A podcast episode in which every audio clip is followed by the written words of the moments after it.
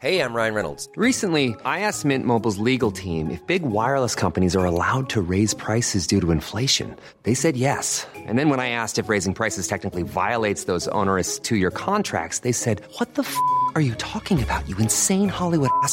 So to recap, we're cutting the price of Mint Unlimited from $30 a month to just $15 a month. Give it a try at mintmobile.com slash switch. $45 upfront for three months plus taxes and fees. Promo rate for new customers for limited time. Unlimited more than 40 gigabytes per month. Slows. Full terms at mintmobile.com. Bonjour à tous et bienvenue pour la case numéro 8. Alors, je suis très content de recevoir, enfin je dis recevoir, c'est plutôt lui qui me reçoit, c'est mon ami Denis. Alors Denis, si vous êtes des fidèles auditeurs, vous en avez entendu parler pendant ma diagonale du vide. Si, vous savez la question, qu'est-ce qui vous rend heureux?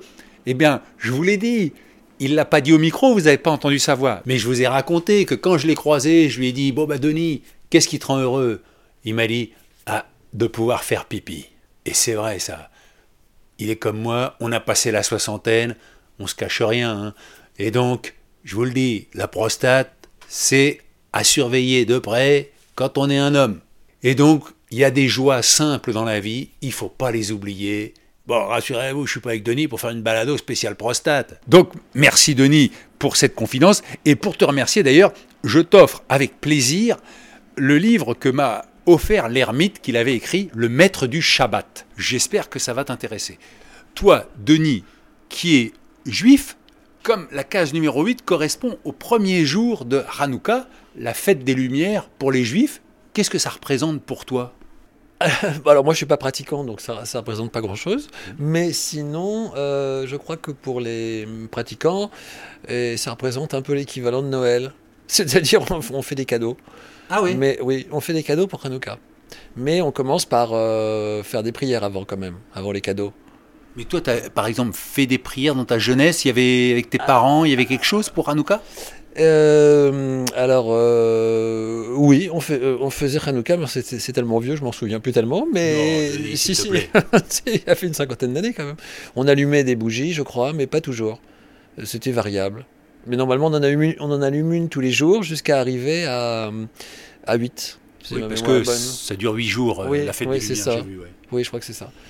Voilà, et après j'ai commencé à m'intéresser à savoir euh, quelle était la signification de cette fête et, et je, me, je me suis rendu compte que c'était une persécution, une de plus.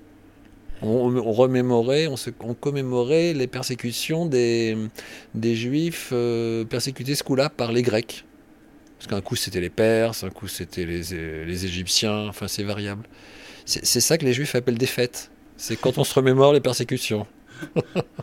C'est ça d'où vient l'humour juif, je crois que ça vient de là. Ah oui. Oui, oui, bah oui, parce qu'on se remémore de persécutions, puis après tout le monde se marre, enfin on appelle ça des fêtes. Et alors, qu'est-ce que représente Noël pour toi? À Noël, euh, eh ben Noël, ça représente le vrai Noël, enfin Noël des cathos, lique. des autres. Eh ben, tu, tu sais que les juifs aussi ont un Père Noël. Tu Ah te bon demandes ça? Non, mais La seule différence, c'est que euh, le Père Noël, il arrive euh, près du sapin et puis vient voir les petits enfants juifs et leur dit Bon, alors les enfants, qu'est-ce que je vous vends cette année? Tu la connaissais pas celle-là, Hervé Bon, Bon, c'est la seule différence. Non, alors, euh, bah, Noël, ça représente par contre euh, eh ben, la gaieté, euh, les cadeaux, etc. Alors que c'est vrai que Hanouka, c'est jamais très gai. En, en réalité, c'est pas gai. Ah oui. Bah, si on se remémore ce qui s'est passé, c'est pas très gai. Alors que Noël, c'est la nativité. Donc c'est quand même vachement plus sympa. Est-ce que tes parents fêtaient plus Hanouka que Noël ou l'inverse? Euh, oui, non, mais mes parents, bah, mon père, il n'était pas du tout pratiquant. Il- lui, il trouvait que c'était un peu des. En gros, il disait toujours il nous emmerde, ces religieux. C'était sa phrase habituelle. Et je, je n'imite pas son accent pied noir. Je vais pas reprendre son accent pied noir, mais c'était tellement drôle quand il disait. Quant à ma mère, euh, bah, elle est quand même fille de rabbin, petite, petite fille de rabbin. Ouais. Et du coup, euh, bah, elle allumait ça, mais euh, bon, je, je crois qu'en fait, elle s'en, fichait un peu. Quoi. En fait, ça m'a vraiment pas marqué. Alors, comme tu parles de ta mère, ça me permet de partager avec les auditeurs une histoire que tu m'as racontée. Euh, Enfin, c'est pas une histoire, d'ailleurs, c'est la réalité. C'est que ta mère est décédée euh, en novembre et que euh, tu t'appelles Cohen et que les Cohen ne peuvent pas rentrer dans les cimetières, sauf pour l'enterrement de leurs parents. C'est- incroyable, ça. Oui, ouais, c'est incroyable, mais, mais c'est vrai. en fait, les Cohen, ils peuvent, ils peuvent pas rentrer dans un cimetière. ouais. C'est, un lieu impur. Et les Cohen euh, sont purs. Tu t'en es jamais rendu compte, hein? pourtant tu me fréquentes Si, si. depuis longtemps. Mais... Si, si. Bah, on était au lycée ensemble, donc je, je, bien, je me rends bien compte de ta pureté. Mais, mais tu m'as expliqué. Mais parce qu'en fait, Ouais. Cohen, ça veut dire le prêtre. C'est ça, les Kohanim, c'est les c'est les prêtres en hébreu. Donc euh, tout, tout, tout ce qui s'appelle Cohen, normalement ça s'appellerait Monsieur le prêtre ou Monsieur prêtre, je sais pas. Vaut mieux s'appeler Cohen finalement. Et donc, on veut pas avoir de prêtre dans un cimetière? Non, parce que euh, dans la loi juive, euh, il y a cette notion d'impureté. Euh, je cherche encore pourquoi, mais c'est comme ça. C'est-à-dire qu'il y a des choses qui sont impures. Alors les cimetières sont considérés comme des lieux impurs, et comme les Cohen sont purs, du coup, ça fait un télescopage. On risque l'accident. C'est-à-dire que l'impureté pourrait nous pénétrer en quelque sorte. Ah, Moi, je pensais que vous étiez pas autorisé parce que le prêtre, c'est un peu le traître pour les juifs, et donc euh, on, on, on vous laisse pas rentrer dans le cimetière pour accompagner les morts, quoi. Ah bah non, puisque le, le Cohen est... C'est pas le rabbin, c'est le prêtre. Oui, mais les Cohen sont tout en haut de la pyramide euh, dans la religion juive. C'est-à-dire que moi, quand je suis... euh, T'as déjà joué à Milborn? C'est un peu pareil. En fait, t'es véhicule prioritaire quand t'es Cohen. C'est-à-dire que tu... c'est l'increvable ou... euh, Ah tu ouais. vois, le... je me rappelle plus l'autre ce que c'était. Il y avait l'increvable, le véhicule des pompiers. T'es prioritaire, c'est-à-dire qu'un un Cohen dans la religion juive peut demander n'importe quoi à n'importe quel autre euh, juif. C'est c'est vrai. Alors, Ah ouais. on, on le fait pas. Enfin, moi, je l'ai encore jamais fait, mais... après, t'as le, t'as le Lévi, la tribu des Lévis, puis après, t'as tous les autres. Donc, en t'as- dessous. En dessous, tu as les Cohen, les d'accord. Lévi, et ensuite les. D'accord. Ouais. Est-ce que tu as souffert du fait d'être juif dans ta vie? Euh, non, franchement, non, non, non. Moi, je pense. Non. Est-ce qu'aujourd'hui, c'est une période compliquée pour toi? Avec les événements? Bah, C'est-à-dire que moi, je ne suis pas croyant, euh, j'arrive pas très bien à comprendre ce que ça veut dire d'être juif. euh, disons même l'idée d'un Dieu personnel, autrement dit d'un Dieu qui s'occuperait de nos petits intérêts euh, ben, personnels, comme son nom l'indique, c'est juste pas concevable pour moi euh, intellectuellement. Voilà, donc euh, je, ne comprends pas ce que ça peut dire, un, Dieu personnel qui s'occuperait des juifs, un autre Dieu personnel qui s'occuperait des musulmans, un autre Dieu personnel qui s'occuperait des, chrétiens. Pour moi, c'est incompréhensible. Moi, jusqu'à l'âge de 28 ans, je, je dis 28 ans, je vais vous dire pourquoi après, euh, je, ne comprenais pas la question euh, est-ce que tu crois en Dieu? Je n'arrivais pas à répondre parce que je ne comprenais pas la question. Tout le monde, tout le monde se. Enfin, surtout mon frère, mais enfin, même mes amis se moquaient de moi, me disaient Mais tu mais réponds si tu crois ou pas. J'ai dit Non, mais moi, je ne comprends pas la question. Et tout le monde me prenait un peu pour un idiot. Et finalement, je suis tombé sur un livre euh, qui s'appelle c'est sur la condition juive contemporaine, qui reprend tout ce qu'a écrit Raymond Aron sur la question juive. Et lui, il, en parle justement, et je l'ai sous les yeux, et il dit Quant au Dieu personnel, je ne puis le concevoir et le penser. Peut-être est-ce trop dire, je puis le concevoir à la manière dont on conçoit un concept, je peux le penser à la manière dont Kant disait qu'on pouvait penser et non pas connaître ce qui est au-delà de notre expérience. J'ai le sentiment de ne pouvoir mettre aucun contenu concret sous cette pensée, et faute d'une expérience d'un ordre différent, de l'expérience vécue ou de l'expérience perceptive ou de l'expérience scientifique, je n'ai aucune raison de l'affirmer. Voilà. Je trouve ça absolument passionnant parce que quand je me suis dit, bon bah chouette, le plus grand intellectuel du XXe siècle n'arrive pas à répondre à la question d'un Dieu personnel, donc euh, voilà, ça m'a. Moi, ça me renvoie à ce que j'aimais bien chez les juifs c'est on ne peut pas nommer Dieu, quoi. Euh, Oui, mais ça c'est plus. Alors euh, non, on peut pas le nommer. Oui, c'est oui, c'est ça. On peut pas l'écrire non plus. On n'a pas le droit d'écrire Dieu, mais ça. ça. je pense que c'est plus euh, dans la loi, dans l'interdit. Oui, peut-être. Et- Mais ouais. je trouve que j'aime bien cette notion que euh, dès que tu écris ou que tu nommes quelque chose, tu le réduis, quoi. Et que finalement, Dieu est peut-être quelque chose qui est inqualifiable, quoi. Euh, Oui, sûrement, sûrement, mais sûrement, oui, oui, c'est sûrement ça. Mais pour autant, quand même, le Dieu juif, il- c'est un Dieu personnel malgré tout. C'est- C'est-à-dire, c'est un Dieu euh, euh, ethnocentré. C'est- Qui veut ton bien, qui va s'occuper de toi. Voilà, qui s'occupe de toi, exactement, exactement. C'est-à-dire les hommes, euh, bon, ça c'est ce que dit, je crois, Spinoza, il dit euh, les hommes ont conçu Dieu à leur image. C'est pour ça qu'on a fait un vieux monsieur avec une barbe, euh, voilà, qui nous regarde d'en haut. Donc euh, voilà, c'est ça le Dieu personnel. C'est pour ça que parfois c'est pas mal de ni représenter, comme les musulmans, ou ni écrire, ou euh, euh, parce que ça, ça réduit, quoi. Oui, mais ça, euh, je pense que c'est plus lié au fait que l'islam et la religion juive, ce sont des religions de soumission. Et contrairement à la religion catholique. Et ça, euh, les juifs le disent d'ailleurs, que c'est une religion de soumission, bon, l'islam aussi. Ça, c'est un fait. Et ce sont des religions qui, des religions, pardon, qui sont régies par des lois. Et c'est vrai que Jésus a voulu déjudiciariser la religion catholique. Enfin, ça, c'est ce que dit, je répète, hein, je suis un, un, excellent perroquet, mais c'est ce que dit Luc Ferry. Luc Ferry dit ça, et je crois que c'est tout à fait juste. Est-ce que tu crois à une certaine spiritualité?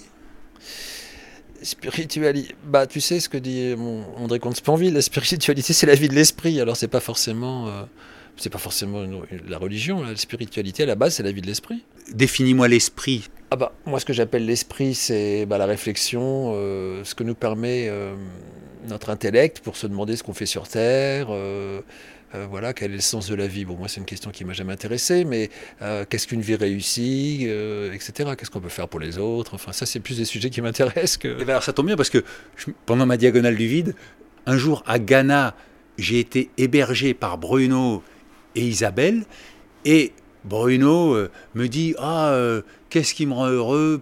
C'est pas une question qui m'intéresse, mais moi, ce qui m'intéresse, c'est qu'est-ce qu'une vie réussie Et toi, tu m'as dit Mais alors là, je suis bien d'accord avec Bruno, et cet épisode-là, je le fais écouter à beaucoup de gens. Alors, qu'est-ce qu'une vie réussie, euh, Denis? D'ailleurs, il disait dans un premier temps euh, quel est le sens de la vie? Il, s'était longtemps posé la question du sens de la vie et n'y trouvant pas de réponse, il a dit bon, bah, dans ces conditions, je vais changer ma question. J'avais trouvé ça très drôle. Il a remplacé cette question par la question qu'est-ce qu'une vie réussie Et moi, je pense que quand on pense évidemment à une vie réussie, qu'est-ce qu'une vie réussie C'est forcément par rapport aux autres. Alors, j'en ai parlé à d'autres amis qui, qui, eux, ne pensaient pas ça. Ils pensaient qu'est-ce qu'une vie réussie pour soi? Et moi, je me suis toujours dit, bah, qu'est-ce qu'une vie réussie? On est obligé de penser à ses enfants, euh, enfin, je sais pas, à ses frères et sœurs, à son, son conjoint, ses parents. Bon, bah, moi, une vie réussie, bah, alors lui, ce qu'il disait, c'était d'avoir pu apporter euh, à ses enfants ce que lui n'avait jamais reçu. Et voilà, je pense que ça m'a beaucoup marqué. D'accord. Mais toi, Denis, je te pose la question qu'est-ce qu'une vie réussie? Et ben, je pense que c'est la même chose. C'est Ah oui. c'est pour ça que j'ai trouvé que c'était très juste euh, d'avoir pu, enfin, à mon sens, d'avoir pu apporter à mes enfants ce que moi j'ai pas reçu, par exemple. Qu'est-ce que tu n'as pas reçu, par exemple? Je sais pas, tellement de choses, il faudrait 8 heures à peu près pour en parler. J'ai le temps, Denis. Attends. Non, mais sérieusement, euh, ce que j'ai pas reçu, Euh, la reconnaissance. Voilà. Ça, euh, j'en ai beaucoup parlé, moi. Je suis parti marcher pour essayer d'avoir un peu de reconnaissance aussi. hein. Ouais. Voilà. Bon, bah ça, c'est un sujet. euh, Beaucoup de personnes se posent peut-être parce que ça, voilà, en fonction des parents, euh, si on n'a pas reçu vraiment la reconnaissance, euh, c'est un peu délicat. On, on est mal barré dans la vie, mais après, bon, on peut se rattraper. on compense. Et tu t'en es bien sorti, toi, Denis, ou pas? Ah bah, ça, c'est une bonne question. Je, je- j'espère. T'es heureux dans la vie? Ah, mais tu sais, qu'est-ce qui, qu'est-ce qui me rend heureux? Bah, Est-ce que je suis heureux? Bah voilà, mais ça, c'est la grande question. Euh, tu sais, c'est. Bon, mais là, en philosophie, on dit c'est une suite de petites joies. Le bonheur, ça n'a pas de sens, puisque c'est, c'est censé être l'inverse du malheur, donc je suis pas malheureux, donc oui, je suis heureux. Je voudrais quand même partager avec vous une histoire que m'a raconté Denis. Donc Denis a deux enfants, Paul et Laurine.